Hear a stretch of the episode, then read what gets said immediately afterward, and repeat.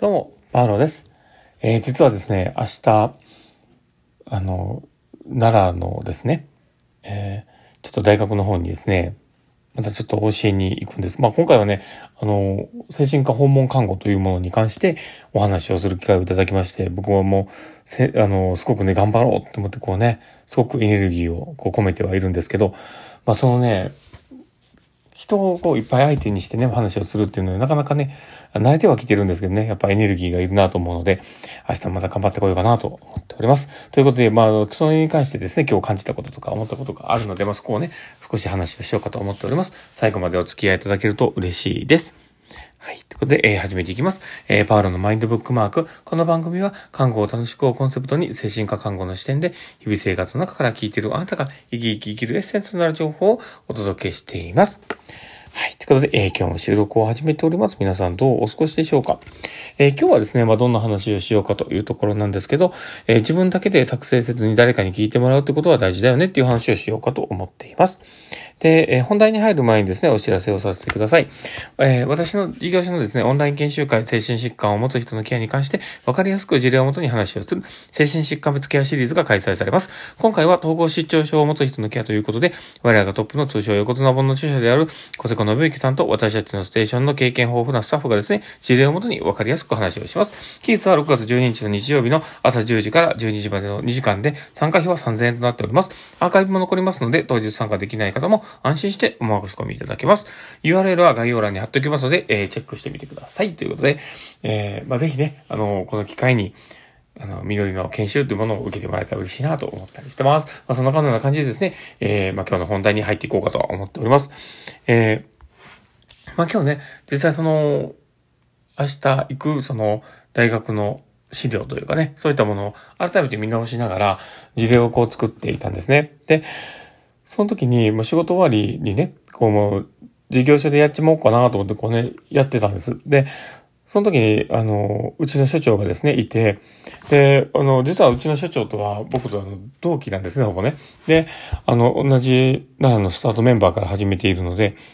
で、まあ、そこでね、こう、まあ、いろいろ信頼関係があるんで、僕も本当に最大限に信頼してる方なんですけど、まあ、その方とね、こう話をしてて、で、あの、こう、スライドの方とかもね、こう見ながらですね、こうもう一回ちょっと見直していたんですね。で、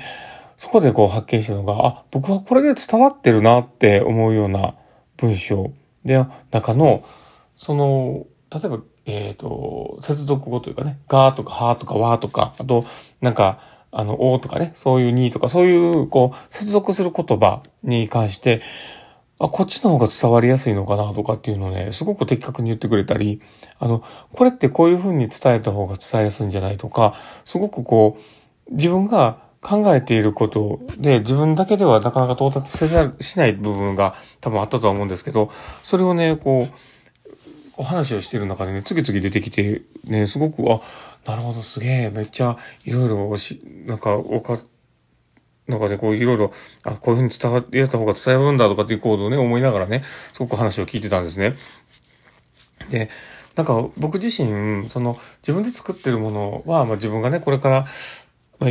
授業をね、する分は、まあ自分の責任でね、こう伝えてるものではあるんだけども、自分でこう作ったと思ってたけど、あ、これって全然まだ出来上がってなくて半端もんだったんだなっていうのをすごく実感したんですね。だから、やっぱり自分が一回作ったものでも、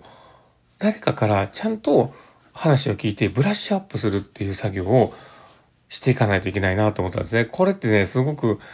あの、みんなやらない、やらないっていうかね、まあ、特にね、あんまり発表したことがない方とかね、あの、そういう機会がね、もらってるけど、あまり好きじゃなくて、あまりやりたくないなって人って、あんまりそういうのをね、ブラッシュアップしたいと思わないと思うんですけど、僕はでも、これは、こういうのね、こうブラッシュアップして誰かとね、こう話をしながら、フィードバックをもらって、こう、あら改めてね、自分の伝えたいことを表現して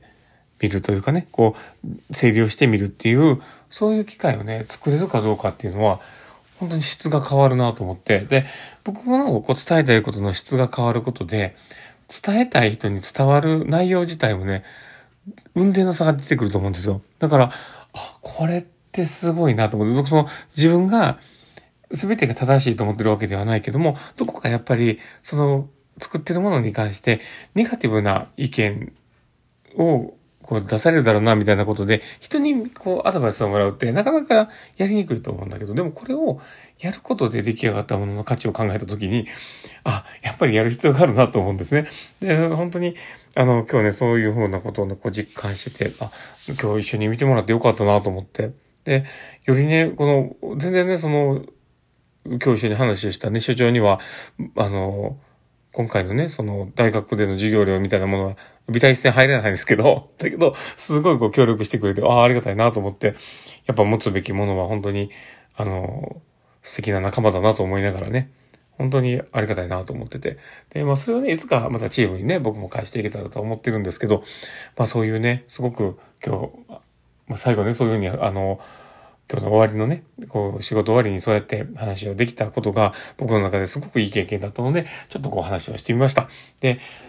まあ僕がね、こう話の中で伝えたかとか伝わったかわかんないですけど、やっぱり自分だけで作るよりも誰かに話をしながら、ちゃんと伝わってるかどうか確認しながら、より伝えやすい、伝わりやすいような表現だったり、こう伝え方みたいなものを考える時間はどんなものでも絶対いるっていうことです。なので、そこをね、あのー、改めてね、こう実感した次第でございました。まあそんなこんな感じでですね、まあ今日の放送を聞いて、あ、なるほどな、そういうことかっていう、こうね、学びになってもらえたら嬉しいなと思っております。もしよければ、あの、フォローいただけたら嬉しいです。そして、あの、